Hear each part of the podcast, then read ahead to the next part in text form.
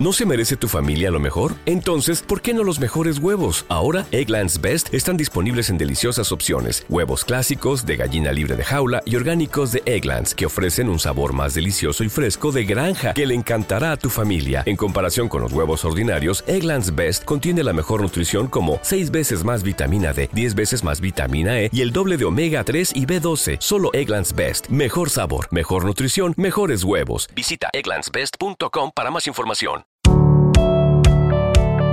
El podcast del periódico. Sergi Más. Los hechos son los siguientes, sin bufandas ni colorines. El programa Ketty Yugas de la cadena Ser Cataluña desveló que el Fútbol Club Barcelona tenía relación contractual con una empresa del vicepresidente del Comité de Árbitros de la Liga Española, José María Enríquez Negreira, por servicios de asesoramiento a nivel arbitral que finalizaron en el año 2018. Esta empresa facturó al Barcelona cerca de millón y medio de euros.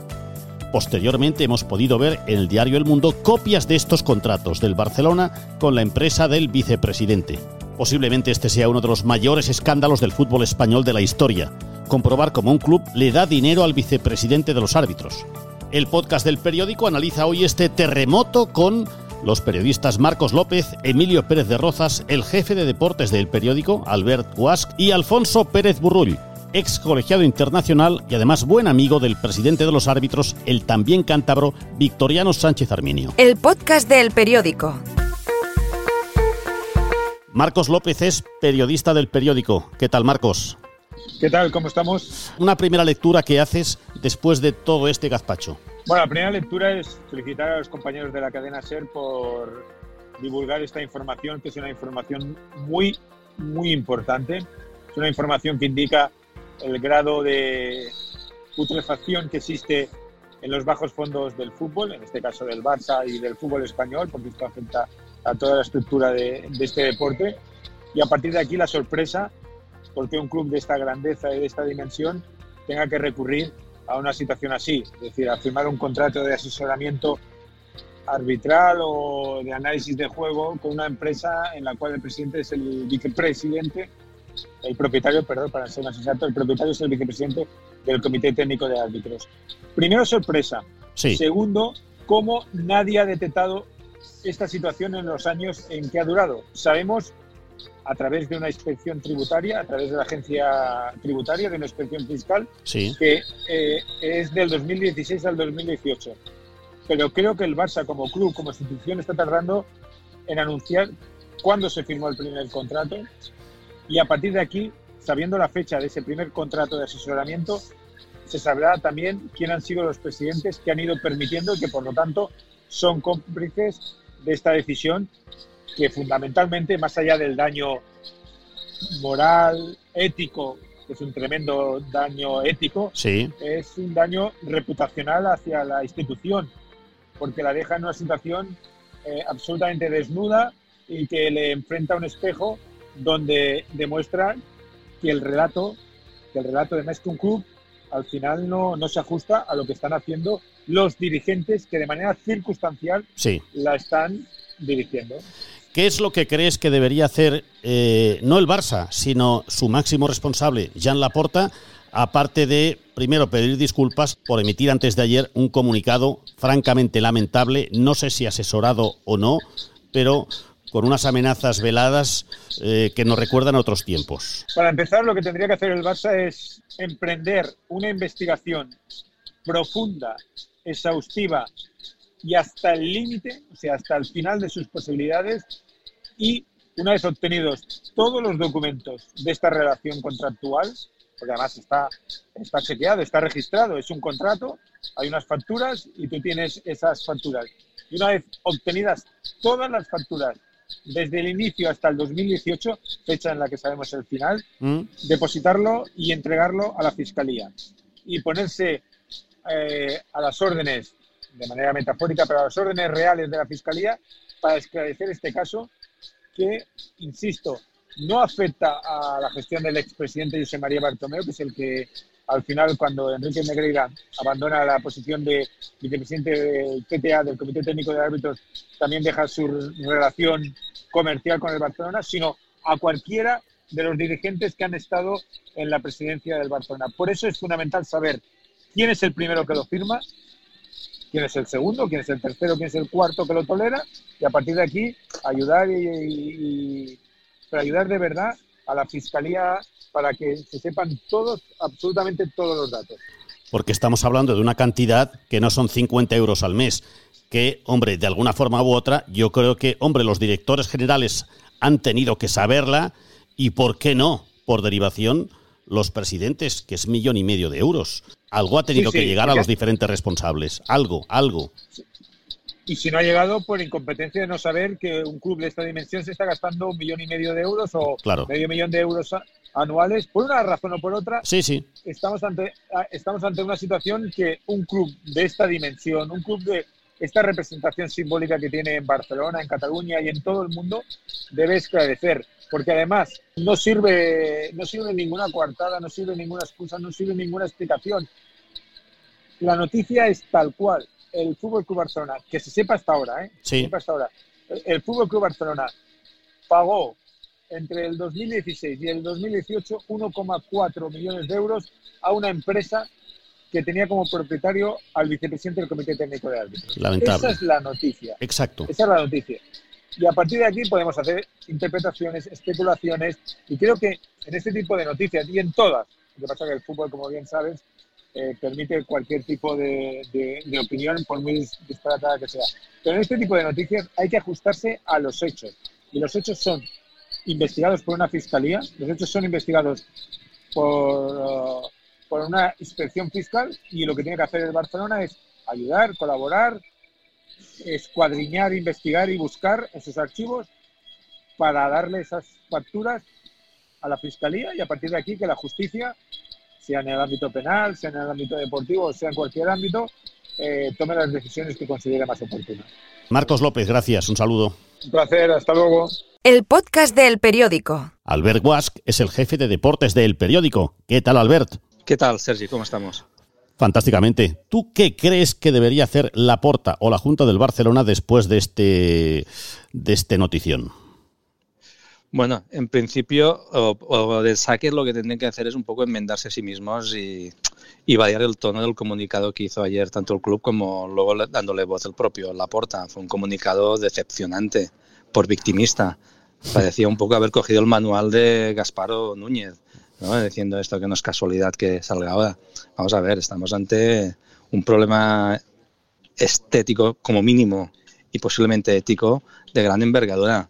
Eso necesita una explicación. Somos adultos, estamos en el siglo XXI, eh, estamos en el 2023, no podemos taparnos bajo la cortina de que eh, esto solo se lo hacen al Barça. Y, desde luego un club no puede, en boca de su presidente, no puede, perdón, o no debería mirar a la cámara fijamente y amenazar por cuándo se emite una noticia. Bueno, ya lo decidirá el periodismo, entiendo yo, desde la humildad. Bueno, ya sabemos qué opinas, qué es lo que debería hacer la Porta, qué debería hacer el comité de árbitros, porque tienen otro marrón.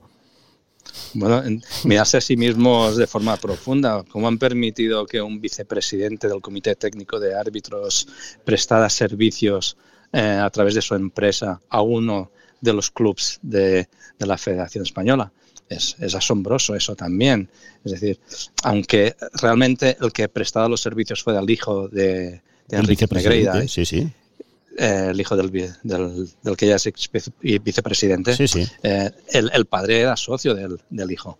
Y, es cierto que el, que el hijo eh, está considerado como muy buen profesional en el, término, en, el terreno este de los análisis de vídeo, el coaching y todo eso. el, el, el feo y la fealdad estética está ahí, es decir, por favor, eres vicepresidente eh, del Comité Técnico de, Técnico de los Árbitros. Está claro. Eh, desde el 2004 hasta el 2018. Casualmente se rompe la relación justo cuando él deja de ser vicepresidente de, este comité.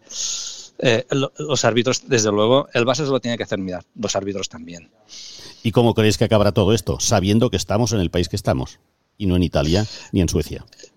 Bueno, hay por una parte el, el recorrido judicial de todo esto y todo el tema de el posible fraude fiscal o presunto fraude fiscal que pueda haber por parte de la empresa del, de, del señor Negreira. Sí. Por otro está eh, la mancha para el Barça. Es decir, esto eh, se está viendo ya hoy mismo. Es decir, los periódicos de Madrid sobre todo claro. Están aprovechando a fondo este tema. Eh, es una mancha que quedará y de la que va a costar deshacerse. Es decir, si estuvimos arrastrando la cancioncilla del Villadato hmm. durante no se sabe cuánto tiempo, pues imagínate esto cuando se está acreditando que hubo, hubo pagos nada menos que al vicepresidente de los árbitros. Eh, es un tema peleagudo, es un tema peleagudo y, y, yo creo que es, no ha tenido ninguna repercusión en lo que es el desarrollo de los campeonatos. Es decir, mm, sí, si tú analizas los campeonatos. Sí, sí. Mm, no, el Barça jugaba con un extraterrestre. Claro, el Barça juega con un extraterrestre Messi que igual no le hacía falta, pero, pero que ha habido pagos sí, y que no eran pequeños. Yo por, por 50, no, 50 no, por, por 500 euros al mes yo los hubiera hecho. Eh, en fin. seguro. No me, afecta, no me afecta. Lo que pasa es que no, no sabemos también, ahí hay un poco de desconocimiento que no sabemos cuánto se pagan por este tipo de servicios servicios, ¿vale? No, no se puede comparar. Ahora, por ejemplo, hemos sabido también que el Girona en el año 2010-2011 también hizo eh, sus pagos a, una empresa del señor Enriquez Negreira. la, cantidad te da 55.000. Nos acerca, vamos, Es, es, bastante menor a la que eh, desembolsó el Barça. O sea que, bueno, en fin. Estamos, estamos distraídos. Albert Wask, eh, jefe de deportes del periódico, gracias. De nada, Sergi. Hasta la próxima. El podcast del periódico. El periódico, Emilio Pérez de Rozas. ¿Qué tal? ¿Cómo estás? Hola, ¿qué tal, Sergi? ¿Cómo estamos? ¿Qué crees que debería hacer la porta? Bueno, a ver, a mí la primera sensación que tengo es eh, que la, pregunta que siempre hay que hacerse en estos casos no es quién lo ha publicado, cuándo lo ha publicado, por qué se ha publicado, eh, si está bien publicado. La pregunta es, ¿es verdad o no es verdad? Vale, es verdad. sí, pues entonces, es verdad. Eh, entonces, vale, pues si es verdad, entonces tenemos que o defendernos o explicarlo o cualquier cosa. Desde luego, lo que no podemos es empezar a decir eh, nos atacan, nos quieren hundir, eh, como somos líderes. Ah, por favor, o sea, lo que tiene que hacer, lo que yo creo que tiene que hacer el Barcelona es demostrar que realmente ese contrato era un contrato para unos informes de no sé qué que parecen realmente banales, pero es evidente, es evidente que no, no, pero es que es evidente que eh, debe ser el único club del mundo que ha hecho eso y ha dejado pruebas. O sea que es, es, es, realmente eh, increíble. Está bien visto, bien visto. Sí, sí, sí. No, es muy posible, es muy posible que muchos clubes a lo largo de la historia hayan tenido asesoramientos arbitrales tal y cual. Seguro, Me parece, me parece, y, los ahora los hay que tienen exárbitros en nómina para asesorar un poco a los jugadores de comportamiento. Pero lo que es, lo que es evidente es que lo primero que tiene que hacer el Barcelona en lugar de esta esperpéntica, eh, digamos, vídeo a, a, a, Barça TV diciendo, como amenazando y tal, es decir, señores, aquí estamos nosotros, aquí están nuestros papeles, vamos a, ver qué es y les ayudamos a investigar esto. Claro, pero realmente estamos hablando, Sergi, que este es el primer punto de arranque. Sí. El tipo de directivos, de presidentes y de gente que está involucrada en, en el mundo del fútbol. O sea, gente tan atrevida, tan atrevida como para hacer esto y pensar que jamás les, parece, les parecería nada. Y por supuesto, y por supuesto, ni siquiera, ni siquiera pensar en la tremenda barbaridad que es que una cosa de estas se haya descubierto porque el tipo que ha cobrado quería defraudar a Hacienda. Es que, es que, es que, es que, es que, es, tiene serie en Netflix, ¿eh? Tiene serie en Netflix. No, no, no solo tiene serie en Netflix, sino que incluso existe la posibilidad, tal y como ha pasado y tal y como se ha descubierto y tal como se ha comportado este, este señor, que incluso ni siquiera eh, los servicios que, que, le ha cobrado al Barça le sirvieran para nada al Barça y fuera todo un engañamobo. Sí, sí, sí, sí, sí, sí, sí. Pero bueno, pasada la parte primera, vamos a la segunda. ¿Qué crees que debería hacer el comité de árbitros sabiendo que ha tenido un vicepresidente que ha recibido un dinero y no era poco, no eran 50 euros al mes?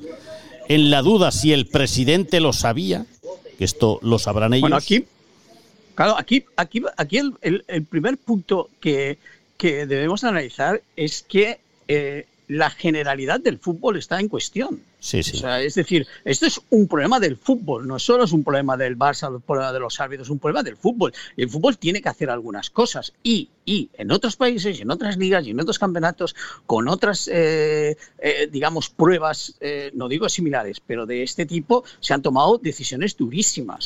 durísimas. Por lo tanto, a ver, yo hay una cosa que es evidente, que es que una cosa es que ya es gordo, ¿eh? que ya es tremendo, que es que tú tengas en nómina o contratado al vicepresidente del, de los, del, colegio de árbitros y otra es poderse demostrar que ese, ese pago, ese sueldo, esa mordida te servía a ti para arreglar los arbitrajes. Eso de arreglar los arbitrajes y arbitrajes arreglados yo creo que debe ser absolutamente imposible de demostrar. Es imposible, es imposible, es imposible. Vale, pero, pero, vale, pero, pero, pero la maniobra a lo largo de años, como tú dices, debería de tener algún tipo de sanción. No sé si interiormente, no sé si interiormente para los árbitros, no sé si interiormente para este señor, no sé si interiormente Hacienda puede tomar cartas, no sé si a, nivel competitivo se puede hacer algo, pero claro, es bastante eh, esperpéntico todo. Insisto, a no ser, a no ser que una ampliación de la investigación o que el propio Barça pueda llegar a demostrar que todo el mundo hacía lo mismo.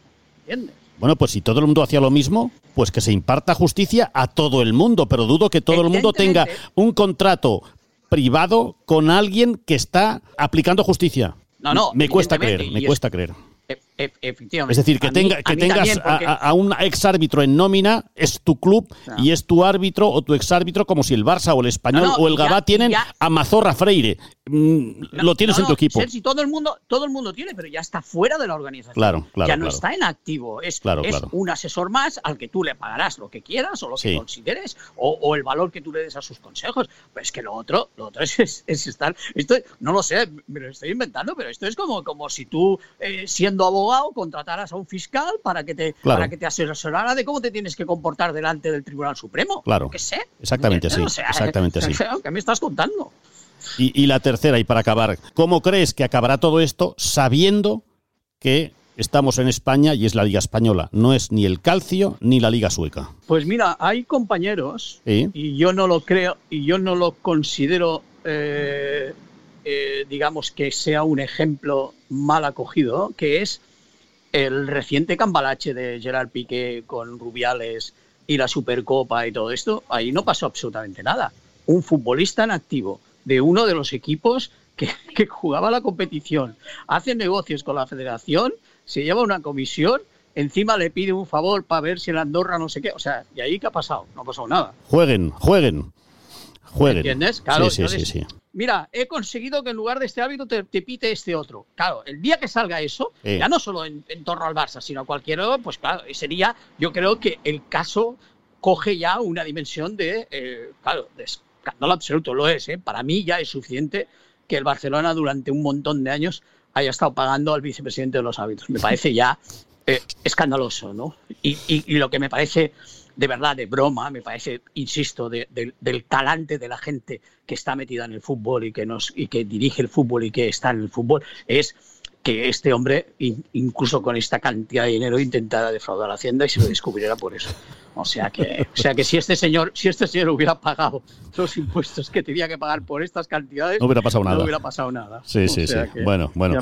Estamos divertidos. Emilio Pérez de Rozas, como siempre, el periódico. Mil gracias. Hasta luego, Sergi. El podcast del periódico. Alfonso Pérez Burrull, árbitro internacional de Primera División desde el año 97 hasta el año 2010. Alfonso, ¿qué tal? ¿Qué tal, Sergi? Buenas tardes. Bueno, no sé si hablar de moral, pero es moralmente reprobable que un vicepresidente de un órgano que se dedica a juzgar del comité de árbitros reciba dinero de un club. Sí, sí, absolutamente reprochable, absolutamente injusto, absolutamente, vamos, todos los calificativos negativos que puedas poner, porque es que va contra la esencia del colectivo al que perteneces, independientemente del cargo, y al que representas. Entonces, eso es la esencia del juez, es precisamente todo lo contrario. Entonces, a mí me parece muy mal, muy mal. Y, haber estado allí con personas que mientras estaban contigo allí, en el cargo que tuvieran, mm. hacían eso, pues, pues no, no le gusta a uno, no le gusta a uno para nada. Tus orígenes son de Cantabria, como el presidente del Comité Técnico de Árbitros, Victoriano Sánchez Arminio. ¿Cómo debe estar, tú que lo conoces?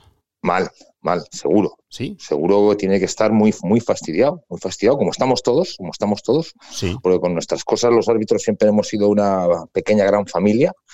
Y, y, en estas cosas nunca ha habido ningún tipo de duda, ni de problemas, ni de nada, de nada, ¿sabes? Entonces, yo sé que Victoriano estará mal, porque si otra cosa no tenía el jefe, aunque cuando ejercía de jefe había que echarse a temblar, Vaya. pero gente, gente honrada hasta la médula, ¿sabes? Entonces, eh, entiendo que además le pasa con personas que han sido sus compañeros de viaje durante, durante muchos años, ¿no? Primero como árbitros los dos en activo y luego como miembro del comité, ¿no? Porque yo les he conocido siempre. Yo cuando entré en segunda división ya estaban y cuando me fui 15 años después seguían, o sea que son muchos años para, para estas cosas. Por tanto, con esta respuesta que me das, entiendes que Victoriano no sabía nada de que su vicepresidente, de que su vicepresidente estaba cobrando un dinero. No, no, seguro. No sabía él, no lo sabía nadie de hace, no lo sabíamos, nadie, pero no es que no, no, se supiera, es que ni siquiera tenías un atisbo de que esto pudiera pasar, ¿sabes? que, hubiera una persona que estuviera cobrando dinero de un club mientras decía de vicepresidente de, un comité de árbitros en concepto de, asesoría arbitral. ¿Alguna vez recibiste propuesta, eh, solo propuesta de Enríquez o de su hijo para contratar algún servicio o para hacer alguna cosa con el Barça? No, no, en absoluto. El hijo de Enríquez lo que nos ofreció en su momento sí. Mm, es un, servicio de coaching, que era cuando empezaba el coach, el coaching, la, parte psicológica. Sí. Y él lo que dijo es que, bueno, bueno, más o menos dicho así, abuela pluma, yo soy psicólogo y, es una componente importante para un árbitro y lo que él ofrece es a tener, pues como tienes un preparador físico, pues digamos un preparador psicológico. Estuvo por allí, lo dio alguna charla y bueno, pues los que no creímos o no lo hicimos, no lo hicimos y los que en un momento dado a título personal le contrataron para que, para que le ayudara psicológicamente, pues lo hicieron. Pero, pero, entre él y el árbitro, o sea, nada que ver con ningún, equipo de fútbol. Sí, sí, sí, pero, pero, pero ¿qué coach si él jamás fue árbitro? Y claro, hay pues que... eso fue precisamente lo que dijimos, lo que yo personalmente lo dije. A ver, es que eh, nadie que no haya estado en un prado arbitrando eh, le puede decir a un árbitro que lleva desde los 15 años arbitrando cómo es la componente psicológica del arbitraje. Entonces, a mí me pareció en su momento, y no lo digo porque, porque salga esto ahora, me pareció entre comillas, pues venderte la moto, así de claro, y, sin comillas. Y, la atendimos porque obviamente, oye, pues eh, se ofrece un producto, se vende, pues muchas gracias, encantados y ya está ahí, o sea que por lo menos no no no no no hicimos, no lo compraste. creo que estuvo un par de veces, me parece. sí. sí y poco más y ya está. No, no, no, no tuvo mayor recorrido. Yo no sé si después con algún árbitro lo ha trabajado a nivel particular, que eso es lícito, cada uno contrata a la gente que quiere, pero a nivel institucional y a nivel del resto nada, cero. Y la última, ¿quién entiendes que queda más manchado? ¿Enríquez Negreira, el Barcelona, la Liga, el Comité de Árbitros? ¿Quién de los cuatro? Yo creo que todo es un pack, Sergi. Yo creo que ahí no sé si manchado es la pregunta, pero sí que es cierto. Tocado, señalado, tocado. Sí que es cierto lo que, lo que, lo que todos los que tú has dicho, lo que sí tienen o tenemos es una oportunidad. A veces las cosas pasan y te dan una oportunidad de ejemplarizar, de tirar, de, de, poner todo blanco sobre negro y sobre todo, y, y, además es que el primero que lo quiere es el árbitro, ¿no? Porque al final todo ese embudo de sospecha acaba en el penalti del minuto 57, que, que eso no es, es así. claro. Entonces, eh, yo lo que creo es que, que es ahora una oportunidad para que estas cosas obviamente no pasen nunca, no vuelvan a pasar y sobre todo porque esa oportunidad iba a demostrar que el árbitro por encima de todo lo que la gente tiene que tener claro que es honrado. Bueno o malo regular, lo compramos, pero honrados porque es la esencia que tienes. Si tú eres árbitro es precisamente porque te gusta ejercer de honrado en un campo de fútbol. Si no, no puedes ser árbitro. Alfonso, muchas gracias. Un abrazo. Un abrazo, encantado. Un saludo. El podcast del periódico. Quien también ha hablado en un comunicado es Javier Tebas, presidente de la Liga de Fútbol Profesional. Tenemos que aclarar ya desde el primer momento, ya lo hemos estudiado, que no es posible que existan eh, sanciones disciplinarias deportivas porque desde el 18 al 23 han pasado cinco años y este tipo de eh, sanciones eh, los prescriben a los tres años desde que se han producido los hechos. Por lo tanto, del 18 al 23 son cinco años y a nivel deportivo no va a ser no es posible. Otra cosa es en el ámbito de la jurisdicción penal que ahora está la Fiscalía, investigando eh, los, los, hechos sucedidos y si, puede existir un posible delito de corrupción entre particulares en la versión de amaño en el ámbito deportivo. ¿no? Vamos a ver cómo termina esa investigación. Nosotros desde la Liga vamos a esperar y vamos a respetar la investigación que realice la Fiscalía y una vez que termine la investigación, si la Fiscalía decide interponer la, oportuna denuncia o querella en, los tribunales correspondientes. ¿no? Y a partir de ahí tomaremos decisiones. ¿no? Pues nada, aquí os dejo el menú del día con una gran variedad de platos casi casi en formato buffet. Ya tenéis las voces, ahora os toca vuestra opinión. Gracias por escucharnos, disfrutad del fin de semana y hasta el lunes. Hasta aquí un nuevo capítulo del podcast del periódico. La idea es de Albert Saez, la coordinación y la supervisión de Josu de la Torre y cuenta con la colaboración de la redacción del periódico. El diseño de sonido es de Cadena Pirenaica. Este podcast está grabado en Manolita Studios. La voz en off pertenece a Merced Turrens y la locución, edición y realización es de quien nos habla, Sergi Mas. El periódico se lee en papel y en digital. Y además ahora también se escucha. Gracias y hasta el próximo capítulo.